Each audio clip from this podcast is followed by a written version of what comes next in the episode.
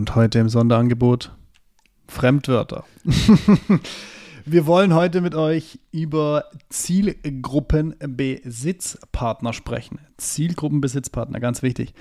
Was hinter dem Begriff steht und wie du das für dich, für deinen Vertrieb und für dein Unternehmen nutzen kannst, besprechen wir nach dem Intro.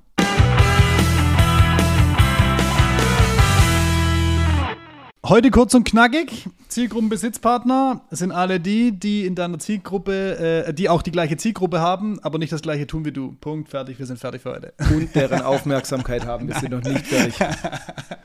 aber am Ende des Tages, um es einmal grundsätzlich zu erklären, Zielgruppenbesitzpartner sind Personen, Unternehmen, Verbände, die in der Zielgruppe unterwegs sind, in der du dich selber auch befindest, die nicht das gleiche tun wie du, weil sonst wäre es Wettbewerb.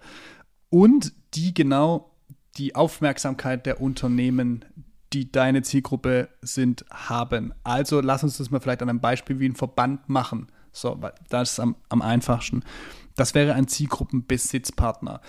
Jetzt habe ich ja gesagt, wir sagen, wie du das für dich nutzen kannst, weil das ist ja ein wichtiger Punkt an der Stelle. Und wir sagen auch ein Beispiel, wie man es nicht nutzen kann. Auch richtig. Und ja. sollte.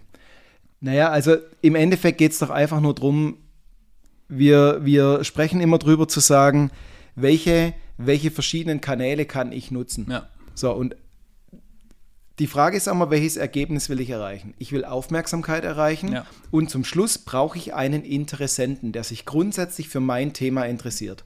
Und jetzt kann ich verschiedene Wege gehen ja. und die kosten mich verschieden viel Aufwand, verschieden viel Zeit und Geld. Ja. Und da sind ja zum Beispiel auch so Überlegungen drin, naja, wenn du einen Bestandskunden hast, der hatte schon mal mit dir Kontakt, du hast ein viel leichteres Entree zu dem, als ich habe mal das Telefonbuch durchgeguckt, die Firma klingt gut, ich rufe die einfach mal an. Ja. So, und diese Zielgruppen, Besitzpartner haben einfach die Eigenschaft, dass die ja schon einen sehr guten Zugang zu deiner Zielgruppe haben. Und jetzt ist die Frage, kann und will ich die nutzen? Ein Netzwerktreffen, ja, eine genau. Zeitschrift, ga, ga, ganz, solche Themen. Ganz wichtig an der Stelle, es geht nicht darum, dass die euch empfehlen. Das wäre die Königsstufe. Es geht darum, dass ihr denen ihre Reichweite im beidseitigen Einverständnis natürlich dafür nutzt, um euer Produkt, eure Dienstleistung an die Zielgruppe zu kriegen und vielleicht dadurch so eine Art, ich sag mal, ähm, vertrauensbildende Maßnahme macht. So was du gerade gesagt hast, Netzwerktreffen. Jetzt sind wir wieder beim Verband.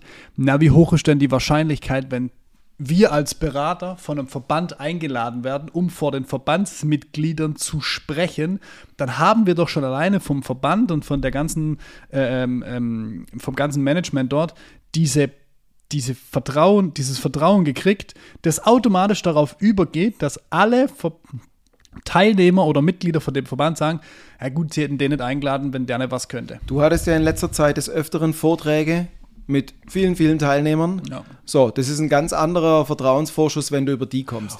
Ja. Es ist immer die Frage, was willst du rausziehen? Also jetzt hat es gerade das Beispiel Verbände gebracht.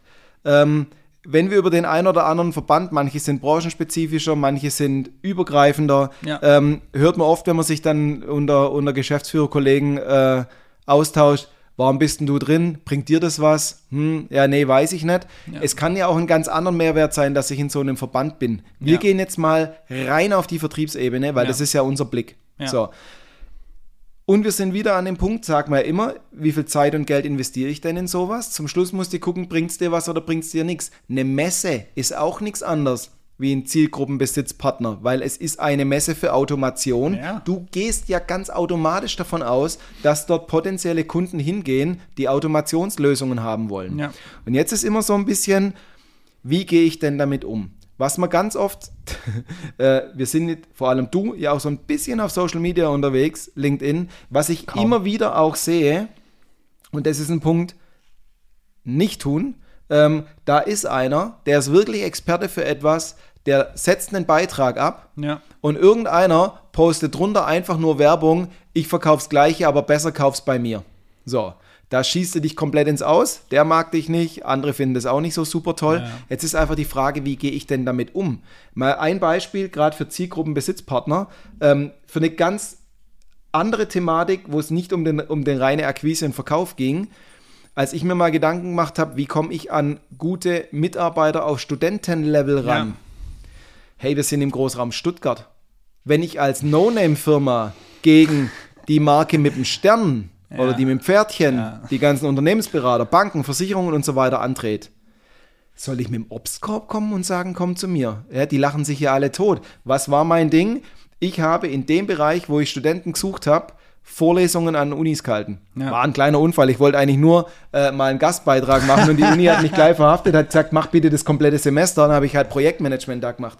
Ich habe zwei super geniale Studenten darüber gekriegt, weil ich den Besitz, Zielgruppenbesitzpartner, so Ja. rum, äh, Universität genutzt habe, Ja. um an die Studenten ranzukommen.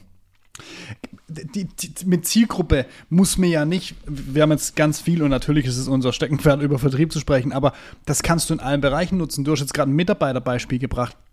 Das kannst du bei Lieferanten machen, das kannst du auch, auch wenn du Maschinenbauer bist. Und ich möchte hier wirklich ein, ein sehr plakatives Beispiel bringen, weil, jetzt, hä, wie soll mir denn als Maschinenbauer Verbände für euch nutzen? Es gibt einen Verband für Drehteilehersteller. Das heißt, die Leute, die Teile drehen, die, die nachher zersparen. Warum dich nicht als Maschinenbauer mal auf so ein Event einladen lassen, um mal über die neueste Technologie zu sprechen? Dann bist du doch direkt über den Verband in deiner Zielgruppe. Naja, mach keine Verkaufsveranstaltung draus, aber du kannst das nutzen, um, Netz, um zu netzwerken, um dich ins Gespräch zu bringen. Und vielleicht fällt der ein oder andere dabei ab. So, und dann würden, werden sich die Leute auch an dein Unternehmen, an dein Produkt, an deine Maschine erinnern, wenn du vielleicht sechs, acht oder zehn Wochen später anrufst. Wenn ich heutzutage Heutzutage ist geil. Wenn ich heute jemanden anrufen würde aus dem Webinar von vor zehn Wochen und sagen würde, ich äh, äh, bin der Sascha Gleisner, Vertriebsmaschine, ne? erinnern Sie sich? Dann wird er sagen, ah, es war das, das Webinar von dem und dem Verband. Sag ich, genau das war das. Ah ja, und dann bin ich gleich auf einer Ebene. Ich muss nicht noch erklären, warum ich jetzt anrufe. Der kennt das Thema, der weiß zu 99 Prozent, warum ich anrufe. Ich kann noch ein bisschen Smalltalk betreiben, um ein paar Informationen zu kriegen. Und dann kann ich aber direkt einsteigen.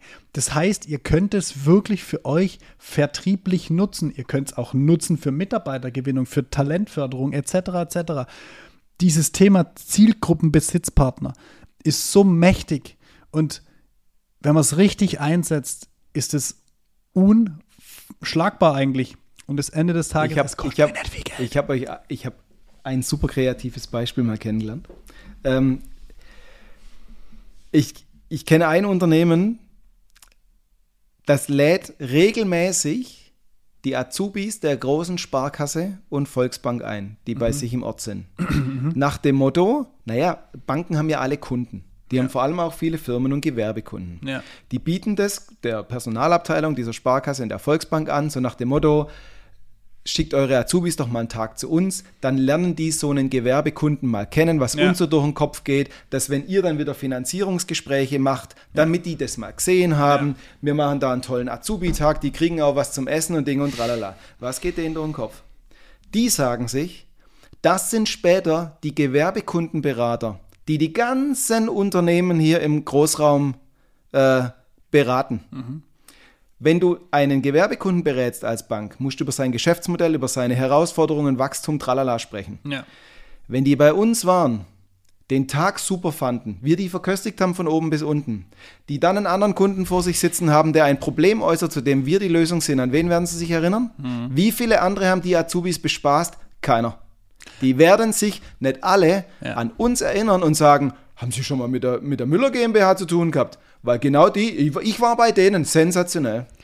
Genau. Dann ist der äh, ja, Bankberater ein Zielgruppenbesitzpartner. Das kannst du spinnen bis irgendwo hin. Und das ist mal ein richtig kreatives Beispiel. Genau. So, und jetzt überlegt euch doch einfach mal, jetzt schnappt euch mit eurem Vertriebsteam Tässchen Kaffee, geht mal halbe Stunde kreativ bei euch in den Hof oder an den Stehtisch und überlegt doch einfach mal, wenn ihr nicht mehr selber auf die Kunden zugehen dürft, nicht telefonieren, keine Mail schicken, welche Kanäle nutzt ihr denn dann? Über wen geht ihr? Und Ja. natürlich fallen da auch manche raus, wo er sagt, hey, das können wir echt nicht bringen. Äh, so, Klar. ich, hab- ich bringe euch noch ein, ein Beispiel. Ähm, einfach nur mal, um ein bisschen äh, zu gucken, dass das total kreative Dinge annehmen kann, weil natürlich die Branchenzeitung und eine Messe ist relativ naheliegend. Klar. Es gab mal eine Zeit lang, da habe ich sehr, sehr oft Hemden und Anzug getragen und mir war es zu blöd, die Hemden selber zu waschen, also habe ich das Zeug immer in die Wäscherei gebracht. Ja. Und du kriegst die immer auf so einen Metallbügel und dann hängen immer fünf oder zehn Hemden in so einem Plastikding drin. Ich kenn- ja. So, und dann gab es eine Zeit lang, wo über jedem fünften Hemd, genau in der Form von so einem Bügel, noch so ein, so ein Pappschild drüber gesteckt war und auf der war Werbung. Und da waren dann typischerweise Produkte drauf, also auch Finanzprodukte. Ja, da war nämlich einmal die lokale Sparkasse mit drauf. Die haben sich gesagt, unsere Zielgruppe sind Menschen ab einem gewissen Alter, Schrägstrich Gehalt. Die, die ein Hemd anhaben, ist die Wahrscheinlichkeit schon relativ hoch. Stieg- Natürlich ist vielleicht der ein oder andere dabei, der nur Teilzeit arbeitet oder sonst was. Aber die Wahrscheinlichkeit, dass die sich unsere Produkte leisten werden, sind genau die richtigen. Ja. Was tragen die heim? Die Hemden, die sie keinen Bock haben, selber zu waschen, weil sie nicht genügend Zeit haben und genügend Kohle dafür Geld auszugeben. Da war eine Wäscherei Zielgruppenbesitzpartner. Ich- so, und jetzt können wir das Ding mal. Absolut. Das kann man bis ins Unendliche spinnen. Und ich gebe ein, ein finales großes Ding am Schluss. Amazon ist auch ein Zielgruppenbesitzpartner im übertragenen Sinne. Ziemlich böser, weil wenn dein Produkt gut ist, dann stellen sie es selber her. Aber theoretisch kann es, also, also ne, diese Perspektiven, die sind enorm wichtig. Und wenn ihr die Perspektiven mal gerne diskutieren wollt, wie in jeder Zum Folge, Rumspinnen sind wir da. Daniel und ich via LinkedIn gerne. Ansonsten über unsere Webseite vertriebsmaschine.com kann man sich ein Gespräch buchen. Einfach kurz den Folgennamen eingeben hier oder äh, schreibt gerne Raute, was ich, 53 ist das, glaube ähm, oder 54. Dann weiß ich schon, das zuzuordnen. Dann können wir einfach mal quatschen. Wir sind für heute raus. Macht's gut. Ciao. Ciao.